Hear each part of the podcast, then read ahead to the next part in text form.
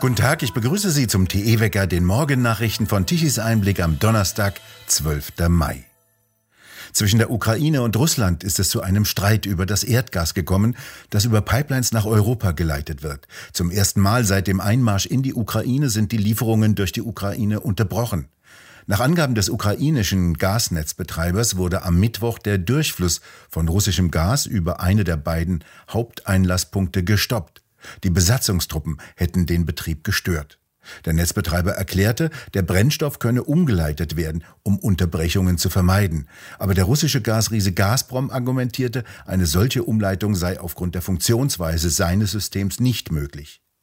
Russland hat bisher trotz des Konfliktes normal Gas über die Ukraine geliefert. Doch die Bestellungen zeigten, so die Agentur Bloomberg, dass die Gesamttransitlieferungen am Mittwoch gegenüber dem Vortag um etwa 18 Prozent zurückgingen. Dennoch stiegen die gesamten Gasflüsse über den zweiten Grenzübergang an.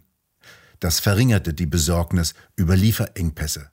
Die europäischen Gaspreise sprangen kurzzeitig um bis zu 6,8 Prozent in die Höhe. Kiew hatte Russland bereits gewarnt, dass die Aktionen seiner Truppen und Besatzer in der Region Luhansk in der Ostukraine dazu führen könnten, dass etwa ein Drittel der Gaslieferungen nach Europa gestoppt werden könne.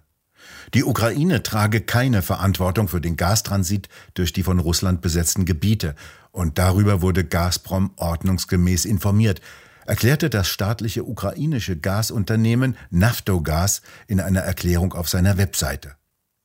Ein Sprecher von Gazprom sagte, das Unternehmen sei von der Ukraine über die bevorstehende Unterbrechung informiert worden, habe aber keine Bestätigung für höhere Gewalt erhalten. Die europäischen Gashändler zeigten sich nach Bloomberg-Recherchen nach wie vor nervös. Die Preise hätten sich zuletzt aufgrund der Lieferung von Flüssigerdgas und des warmen Wetters etwas entspannt.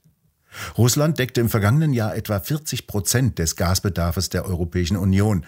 Etwa ein Drittel davon wurde über die Ukraine geliefert. Das machte das Land zu einem Dreh- und Angelpunkt für die Energiesicherheit des Kontinents.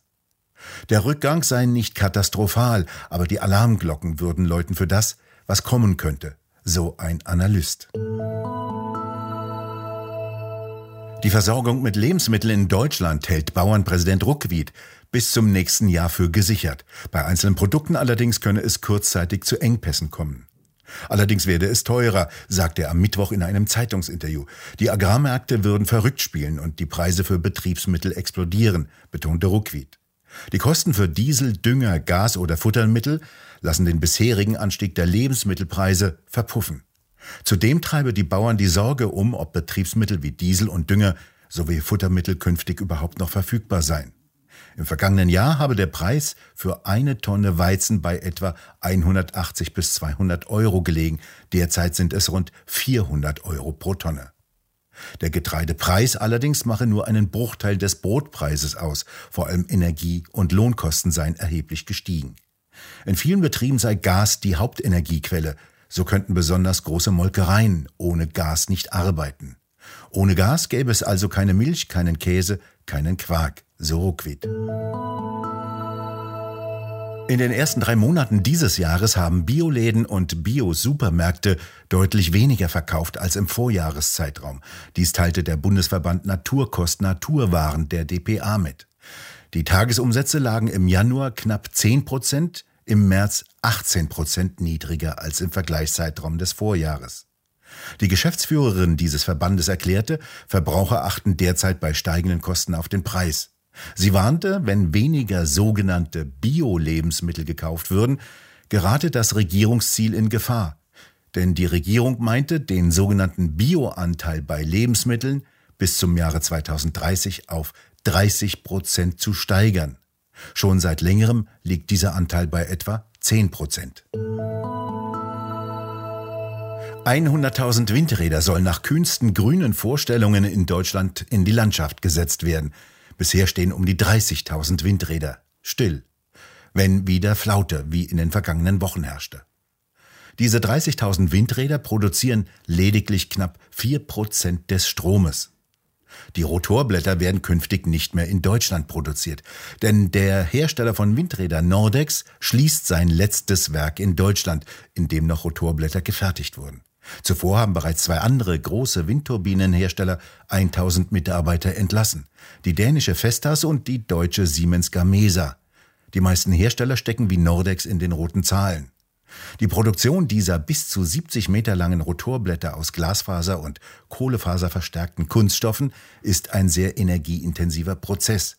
Wie in einer Kuchenform werden Fasermatten in Kunstharz eingebettet. Das ganze Blatt wird dann in überdimensionalen Öfen bei großer Hitze gebacken, bis die Konstruktion fest ist.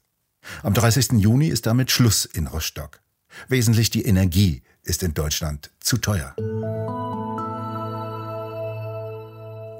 Christine Lamprecht, derzeit noch auf dem Chefsessel des Verteidigungsministeriums, hat Verständnis für die öffentliche Kritik nach einem Flug ihres Sohnes in einem Regierungshubschrauber geäußert. Im ZDF kündigte die SPD-Frau an, es würden Konsequenzen gezogen werden, damit solche Vorwürfe künftig nicht mehr möglich seien. Wie aus dem Ministerium verlautete, überwies Lamprecht einen in Rechnung gestellten Betrag von 261 Euro für den Flug ihres Sohnes. Eine Flugstunde mit diesem Typ von Hubschraubern kostet 5300 Euro. Und kein Thema war der Ausstoß an CO2 bei diesem Flug, der gerade bei Hubschraubern besonders hoch ist. Das sogenannte Geburtendefizit hat 2021 einen neuen Höchststand erreicht. Den fast 796.000 Neugeborenen standen im vergangenen Jahr rund 1.024.000 Todesfälle gegenüber. Damit ergibt sich ein Geburtendefizit von 228.000. Dies teilte das Bundesinstitut für Bevölkerungsforschung am Mittwoch mit. Dies sei der höchste Wert seit Ende des Zweiten Weltkrieges. Seit 50 Jahren in Folge sei die Geburtenbilanz in Deutschland negativ. Das Zitat des Tages. Statt Wohlstand für alle, wie in Zeiten Ludwig Erhards, tönt die Parole Die guten Jahre sind vorbei mittlerweile quer durch die Politik und Medienlandschaft. Was nicht etwa heißt, dass Abgeordnete sich Gedanken über eine Diätensenkung und öffentlich-rechtliche Anstalten über eine neue Bescheidenheit bei den Gebühren machen würden. Stattdessen gibt es kluge Ratschläge für den Rest der Gesellschaft, sich in Zukunft zu bescheiden. Der WDR beispielsweise rät seinen Hörern, sie sollten grundsätzlich nur mit Einkaufsliste in den Supermarkt gehen und ihre Ernährung am besten schon eine Woche im Voraus planen. Außerdem Importobst meiden, denn das belastet das Klima und das Budget.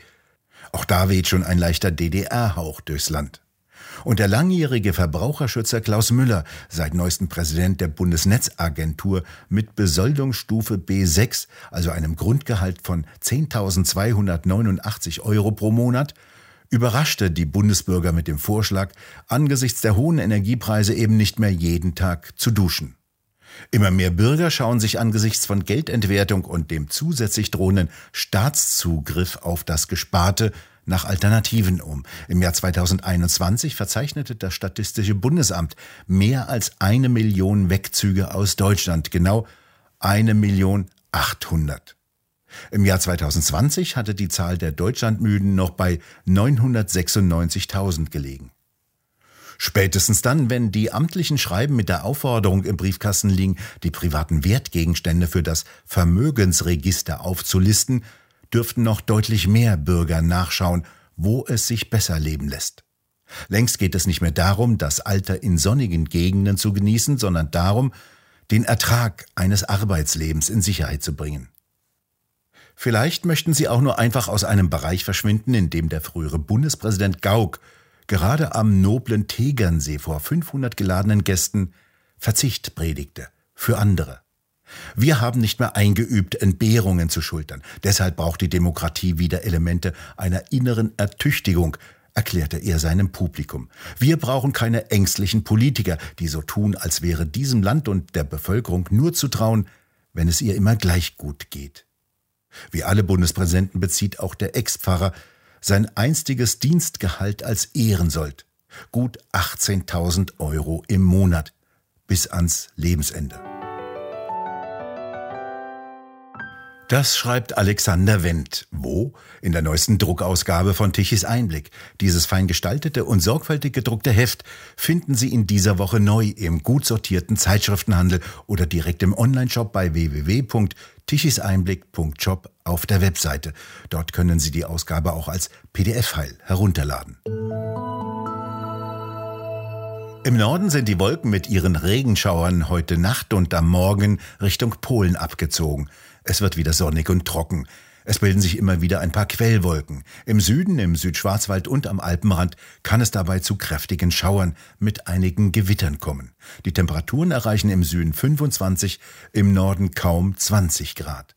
Zum Wochenende wird sich wieder ein kräftiges Hochdruckgebiet aufbauen und für sonniges und warmes Wetter sorgen. Wir bedanken uns fürs Zuhören und schön wäre es, wenn Sie uns weiterempfehlen. Weitere aktuelle Nachrichten lesen Sie regelmäßig auf der Webseite tichiseinblick.de. Wir hören uns morgen wieder, wenn Sie mögen.